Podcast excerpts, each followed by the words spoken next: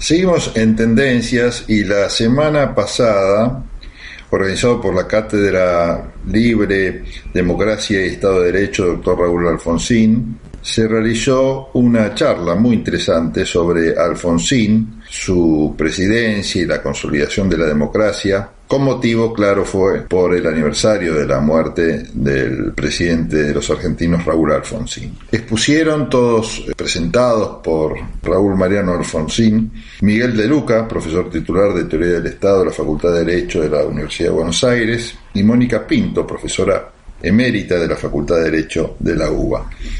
Escuchemos la presentación de Raúl Mariano Alfonsín y luego la vamos a escuchar a Mónica Pinto y después a Miguel de Luca desde la cátedra Raúl Alfonsín, le damos la bienvenida a todos ustedes eh, en un nuevo homenaje que, organizamos desde la cátedra Raúl Alfonsín a la figura de Raúl Alfonsín. En esta ocasión, eh, para conversar sobre el presidencialismo y la consolidación de la democracia, seguramente vamos a estar tratando los temas de la consolidación de la democracia, por supuesto, la temación del presidencialismo, algunos de los proyectos que se hicieron o que se tuvieron en cuenta en, el Consejo para la Consolidación de la Democracia, pero sin, eh, sin perder más tiempo me gustaría eh, ya pasarle la palabra a la ex decana y extraordinaria profesora que tenemos nosotros en la Facultad de Derecho de la UBA, la doctora Mónica Pinto, a quien admiro muchísimo y a quien le quiero agradecer también por estar presente. Eh, para que, bueno, nos dirija las primeras palabras y luego ella también introduzca a Miguel de Luca, a quien también agradecemos por estar presente. Eh, gracias por la invitación. Ciertamente estar en un homenaje a don Raúl Alfonsín, más que un placer, es un honor, así que les agradezco el renovado honor.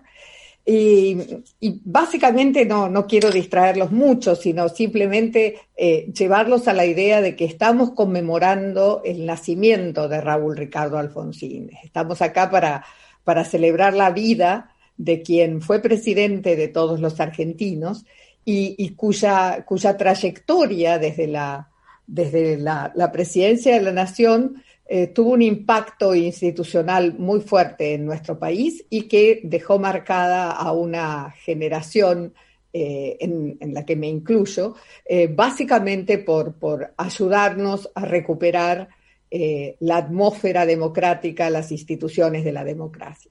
Yo creo que esta es una de las muchas razones por las cuales honrar a, a don Raúl Alfonsín, un hombre que, que hizo de, de la importancia del derecho y de la democracia sus bastones de, mando. Simplemente quería compartir con ustedes dos parrafitos escritos por Raúl Alfonsín sobre, sobre la democracia y, el derecho. Eh, Alfonsín decía en, en los fundamentos de la República Democrática, si el orden autoritario se caracterizó siempre por ser cerrado y opaco, el orden democrático no podía sino presentarse como todo lo contrario, un orden abierto y transparente. La transición a la democracia entonces era el camino que el pueblo debía recorrer, el conjunto de disímiles momentos en los cuales se articula una forma de convivencia fundada en el respeto del otro, con la capacidad de decidir eficazmente el destino común, con un adecuado sistema de valores en el que se inserte la gestión correcta de los fondos públicos, de los negocios públicos. Eh, Alfonsín recitó el preámbulo y todos tomamos ese recitado del preámbulo como una suerte de, credo laico.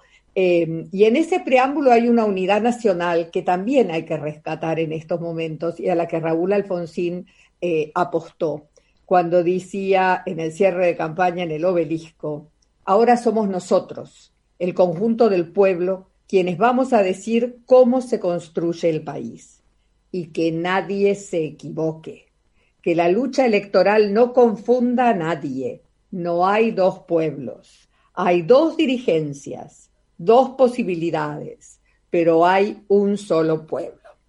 Bueno, eh, no quiero seguir con esto, pero si Raúl Alfonsín encaró, encarnó la, esperanza para, para, los argentinos, eh, también sufrió el embate de casi todos los grupos de poder que estaban en este país.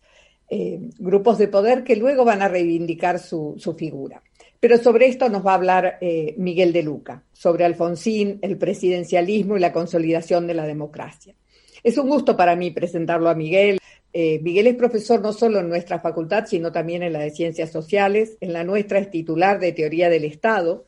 Es miembro del Instituto de Investigaciones Gino Germani de las Facultades Sociales y es también eh, investigador de carrera en el CONICET y se ha especializado, ha investigado y ha trabajado sobre cuestiones de reforma institucional, procesos de gobierno, régimen electoral y, partidos políticos.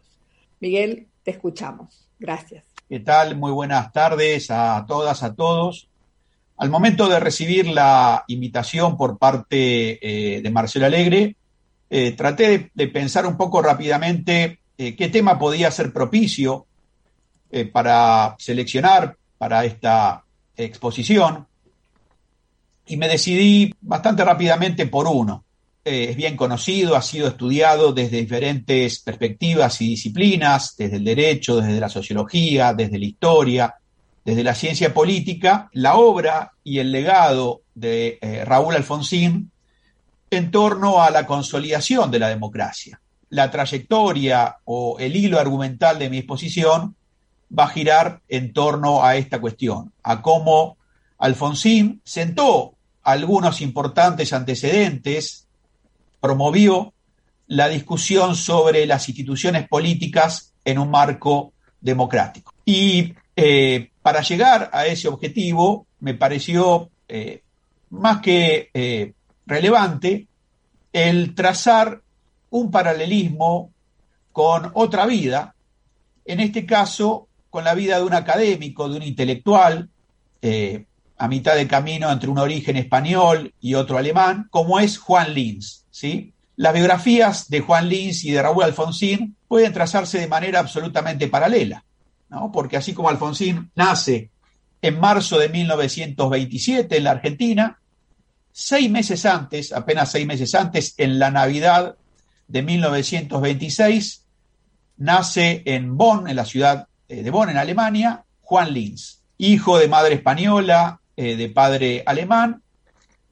Juan Linz vive en su infancia y su adolescencia dos experiencias traumáticas para la democracia. ¿no? Primero, la experiencia fallida de la República de Weimar, ¿no? de eh, la ruptura y caída de la democracia en ese país a manos del nazismo y poco después se traslada con su madre a España, donde es testigo directo de la caída de la Segunda República Española y eh, del ascenso del, del franquismo en España. Esa es la experiencia de los primeros años de Juan Lins, que en términos generales coincide con experiencias también traumáticas eh, en relación al autoritarismo y la democracia, vividas por Raúl Alfonsín. ¿Y por qué señalo este paralelismo?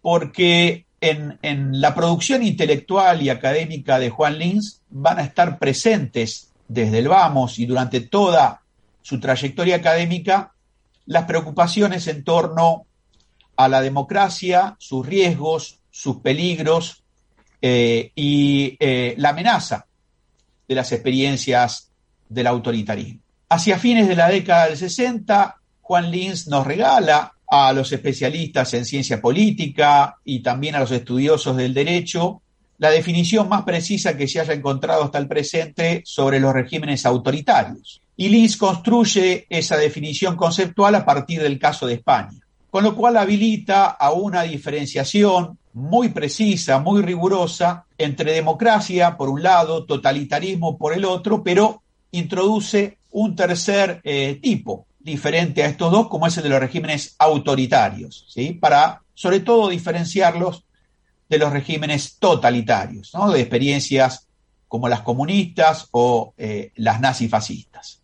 Y ahí obviamente destaca o ubica con claridad el caso del franquismo. Agotada la agenda de la eh, académica, de la investigación sobre el autoritarismo, pasa a analizar en un estudio que es considerado un clásico en el campo de la teoría del Estado y de la ciencia política, Juan Lins pasa a analizar el porqué de los motivos de la caída de los regímenes democráticos. ¿Cuáles son las variables o los factores causales que podrían identificarse para encontrar algún tipo de pregunta a la respuesta, perdón, algún tipo de respuesta a la pregunta de por qué caen las democracias? Y Lins lo hace teniendo como base de sustentación, como casos de referencia empírica, dos ejemplos o, dos cúmulos de ejemplos históricos. ¿no? Por un lado, tanto en Europa continental como en América Latina, las rupturas y caídas de la democracia en, por ejemplo, la Argentina en 1930, este, o el ascenso del fascismo en Italia en 1922, o del nazismo en Alemania en el 33, o poco tiempo después del franquismo en España.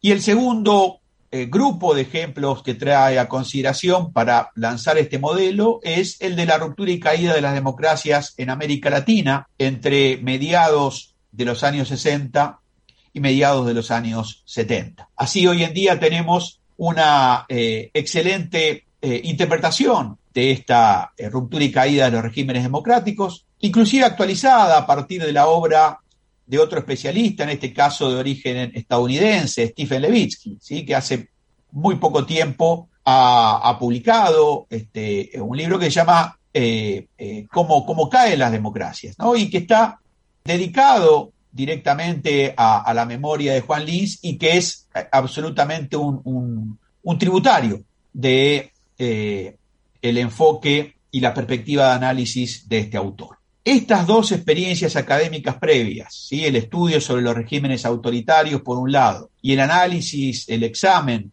sobre los motivos de la caída de las democracias, tanto en América Latina como en Europa, sirven de ensayo, sirven de antecedente directo a un paper fundamental, de, a un artículo fundamental de Juan Lins, del cual se conoce una primera versión eh, en 1978.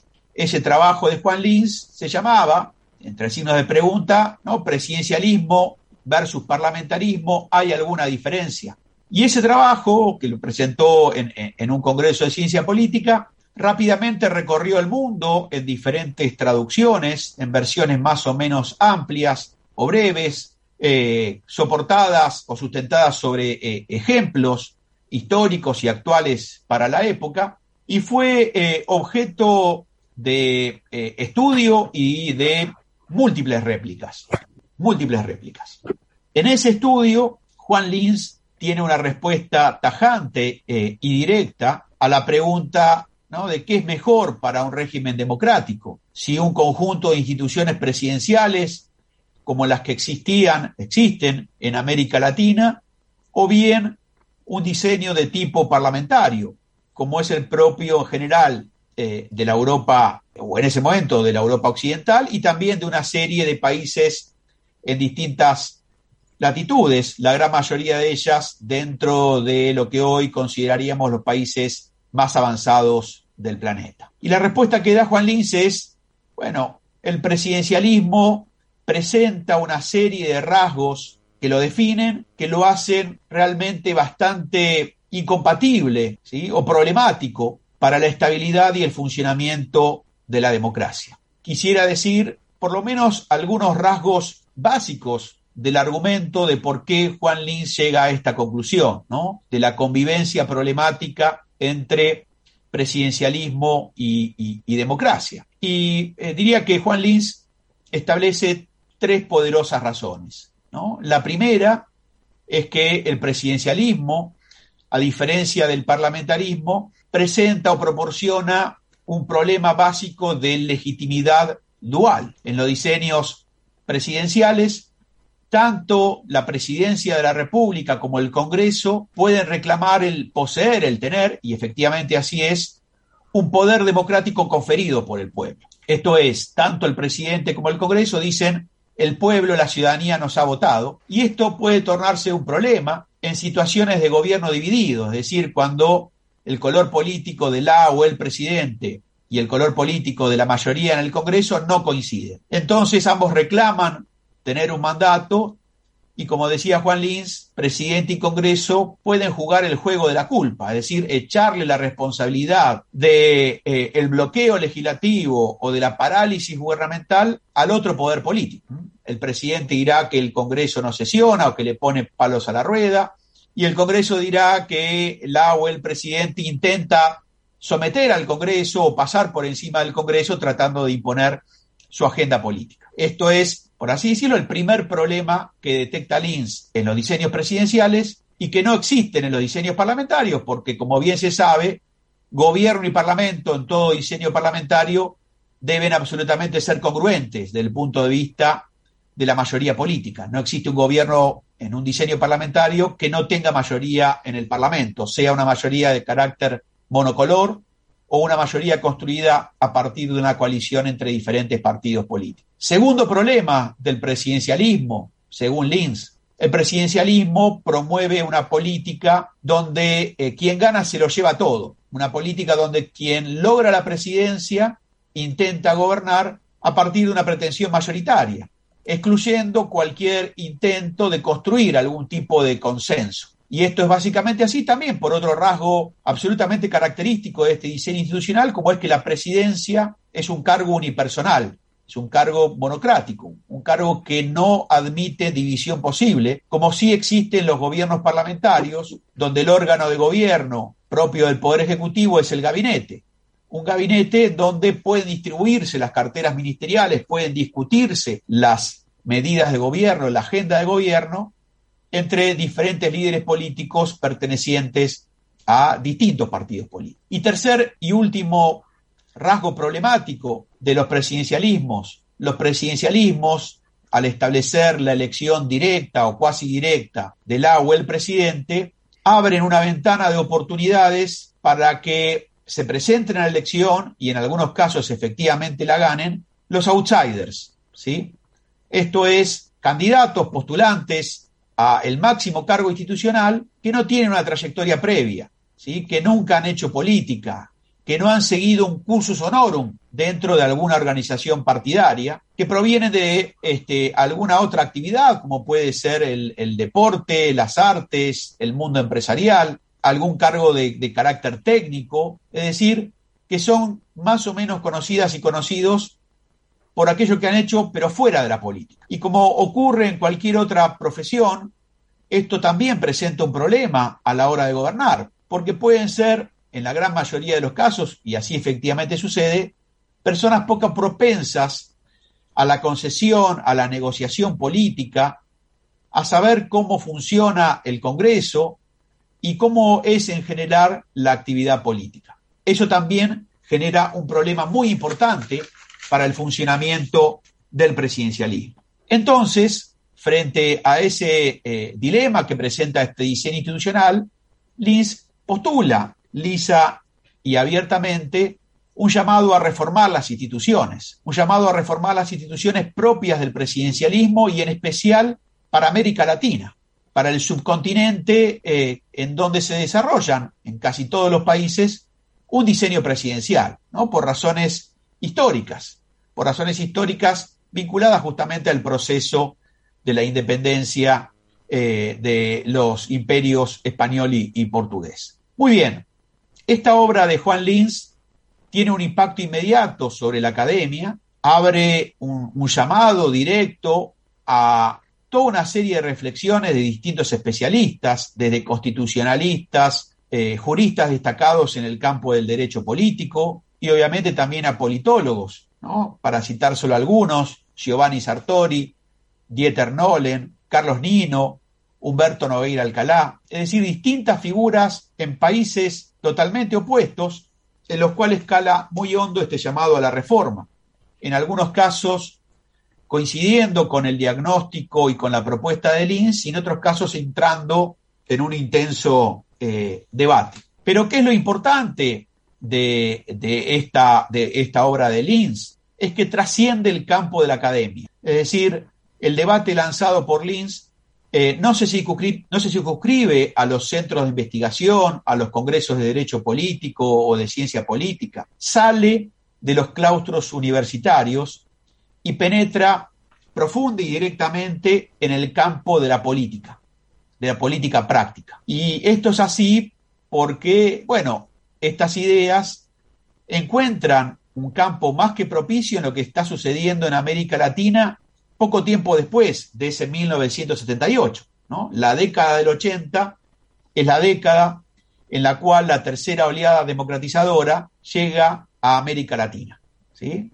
La tercera oleada democratizadora comienza en 1974 en Portugal con la Revolución de los Claveles, al año siguiente se extiende a su vecino inmediato, España, que comienza un camino a la transición a, la democracia con el fin del franquismo, y un poco más allá, también en Europa mediterránea, con la transición a la democracia en Grecia, a comienzos de los años 80. Y luego de ahí esa tercera oleada llega a América Latina, comenzando con Argentina y Bolivia, luego Brasil y Uruguay, más tarde Chile, para rebotar finalmente en Europa del Este tras la caída del muro de Berlín en 1989. En estos tres escenarios, pero particularmente en América Latina, es donde tenemos a políticos ocupados de discutir esta agenda, insisto, académica trazada por Linz. Tenemos en Chile, por ejemplo, a Patricio Aylwin, un abogado, un profesor de Derecho que asume como primer presidente de la democracia en Chile y que plantea la reforma de las instituciones en ese país, la reforma de la Constitución.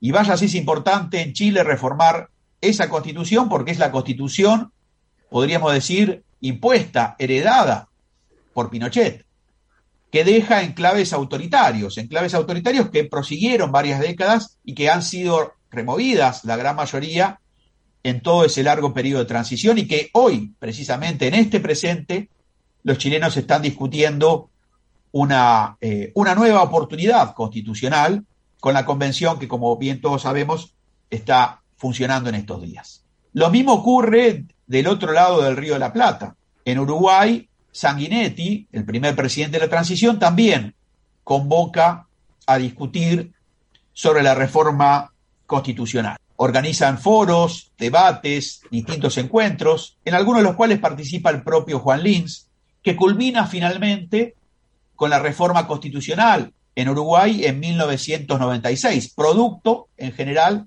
de esa discusión comenzada por Julio María Sanguinetti a partir de 1985.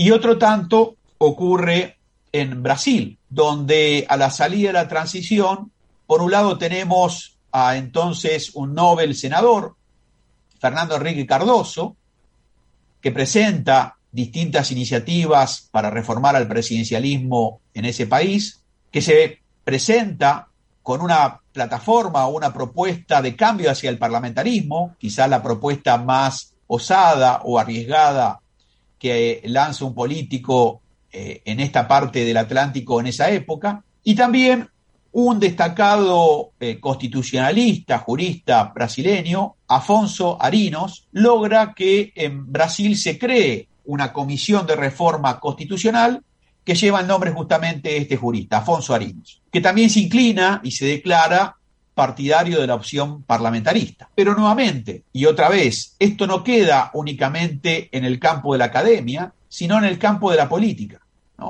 Pocos años más tarde, producto de todo este debate presente en Brasil, Brasil va a un referéndum, va a un plebiscito.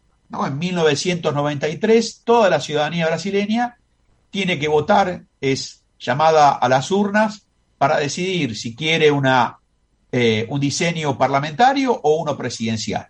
Y eso, bueno, ha ocurrido en otros países, pero lo que es aún más llamativo es que, reitero, en 1993, además de votar entre presidencialismo y parlamentarismo, los brasileños son llamados a decidir entre monarquía y república. Una cuestión que parecía haberse resuelto muchísimo tiempo antes y sin embargo es tanta la impronta y la energía que personas, líderes políticos como Fernando Enrique Cardoso o Afonso Arino le imprimen a, a, sus ideas, que también eso forma parte de la agenda de decisión en la consulta de 1993. ¿Qué sucede en la Argentina? Bueno, mientras tenemos en, en, en, todos nuestros países vecinos algún tipo de debate constitucional. Argentina también es no solamente pionera, sino que presenta una discusión de avanzada. Y en esa discusión de avanzada está la iniciativa de Raúl Alfonsín. Un Raúl Alfonsín que, en paralelo a esa vida de Juan Lins, también pasa por experiencias traumáticas en su infancia, en su adolescencia y en su eh, vida de joven político. Primero, eh, el vaivén ¿no? entre gobiernos militares y gobiernos civiles en nuestro país, pero también la experiencia que le llega eh, desde Europa, desde una Italia que somete a votación si va a seguir con una monarquía o si va a establecer una república, en un referéndum muy controvertido en el cual la república se va a imponer una pequeña diferencia, en el debate constitucional que tiene eh, lugar en Alemania, en donde los alemanes, después de la experiencia traumática de Weimar, se inclinan por un parlamentarismo reforzado o limitado, donde la figura del canciller va a tener eh, un poder especial. O bien también, y sobre todo y especialmente porque es el caso en donde Alfonsín le presta mayor atención y que tiene en su cabeza a la hora de crear el Consejo para la Consolidación de la Democracia, Alfonsín está eh, muy, muy atento a la experiencia de la Cuarta República en Francia y sobre todo del pasaje de la Cuarta a la Quinta República y la propuesta de reforma constitucional que llega en ese país en 1958 de la mano de De Gaulle en donde luego de también un muy intenso debate, De Gaulle sienta las bases de un nuevo régimen político que perdura hasta el presente. Ese es el contexto o esa es la coyuntura, tanto como historia de vida como intelectual, podríamos decir, de Raúl Alfonsín, que lo lleva a, crear Consejo para la Consolidación de la Democracia y a eh, encomendarle a Carlos Nino la coordinación del mismo.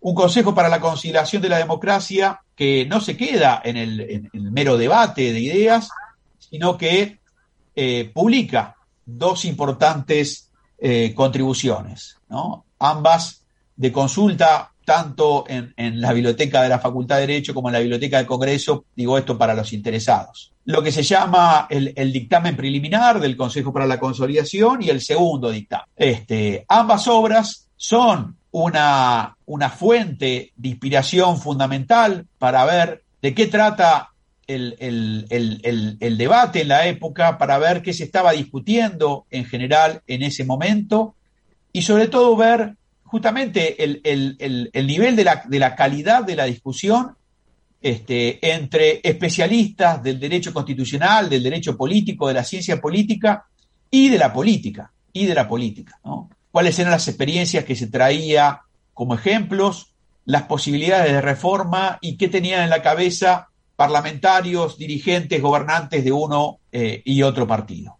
El Consejo para la Conciliación de la Democracia no logró en el corto plazo su objetivo, porque, digamos, detrás de esos informes o dictámenes estaba, digamos, eh, el, objetivo de moverse hacia un diseño de tipo semipresidencial. Pero, y por eso aclaro esto de en el corto plazo, porque en el largo plazo varias de esas ideas, de esas propuestas y de esos proyectos fueron traídos a la, mesa de la discusión y de la negociación política en la reforma constitucional de nuestro país en 1994. En varios cambios o arreglos institucionales, desde el jefe de gabinete, de ministros, hasta la creación del Consejo de la Magistratura, por citar solo algunos ejemplos, tenemos el legado, podemos reconocer el ADN de aquellas propuestas, de aquellos dictámenes del Consejo para la Consolidación. Con lo cual, tenemos más que presente el legado de Alfonsín, no solo a esa invitación a discutir las instituciones de la democracia en términos académicos o teóricos, sino también en términos exclusivamente prácticos. Si quienes están ahora estudiando eh, derecho en nuestra facultad quieren indagar acerca de las motivaciones, de los argumentos, de los intereses, de por qué se reformó tal o cual artículo de nuestra Constitución Nacional, de por qué se cambiaron algunos dispositivos institucionales que hacen al armazón del gobierno, bueno, una fuente directa y absolutamente recomendable son las obras del propio Alfonsín destinadas a esta cuestión, pero también, y sin lugar a duda, eh, aquellos reportes del Consejo para la Consolidación de la Democracia. Establecieron un, debate de altísima calidad con uno de los académicos más prestigiosos, quizás el más, como es el propio Juan Lins. Muchas gracias. Yo quería preguntarte cuál es tu opinión, porque Lins era un defensor del parlamentarismo puro, digamos, y tanto Alfonsín como el Consejo para la Consolidación pregaban por un sistema mixto, un presidencialismo atenuado o un sistema semiparlamentario. ¿Vos tenés alguna posición? Bueno, mi, por así decirlo, mi corazón intelectual está con un diseño semipresidencial, ¿sí? Eh, ¿Por qué? Porque entiendo que la tradición presidencialista en América Latina es muy fuerte, lo decía ya el propio Juan Bautista Alberdi en las bases, ¿no? Necesitamos un diseño institucional que sea bastante parecido a esta experiencia que estamos viviendo, ¿no? Eh, y directamente eh, citaba a Simón Bolívar, ¿no? Y su famosa frase en América, en la América antes española necesitamos reyes con el nombre de presidente, ¿verdad? Entonces, siendo tan fuerte la tradición presidencial, diría que en la práctica política, en cualquier convención constituyente, en donde obviamente quienes van a debatir y decidir son políticos, el salto hacia un diseño parlamentario era eh, poco, muy poco probable. Con lo cual, la propuesta o la vía hacia un diseño semipresidencial era más que factible o, si se quiere, realista. Obviamente no podemos hacer historia contrafáctica, pero sin lugar a dudas, algunas de las crisis políticas, digo algunas porque hemos sufrido varias, ¿no? desde el 83 a la fecha, algunas de esas crisis políticas, un diseño semipresidencial hubiese sido más fácilmente procesado por estas instituciones ¿no? de gobierno este, con, un presidente con, con, ciertos poderes y un primer ministro, y no con un diseño presidencial como eh, el que tenemos en la actualidad. Eh, pero bueno, eh, esto es parte también de lo que ocurre en la política, ¿no? Hay ideas y luego esas ideas se tienen que plasmar en un proceso de construcción. La figura de jefe de gabinete, de la manera en la que está establecida en la Constitución, podría identificarse como una posibilidad en casos de crisis de poder eh, establecer cierta estabilidad entre los gobiernos sobre todo yo me pongo a pensar ahora, no sé, se me ocurre la crisis del 2001, las, los cinco presidentes que pasaron, ¿vos considerás que habría que intentar darle otro formato a esa institución que, entiendo yo, no se ha, no se utilizado lo suficientemente bien?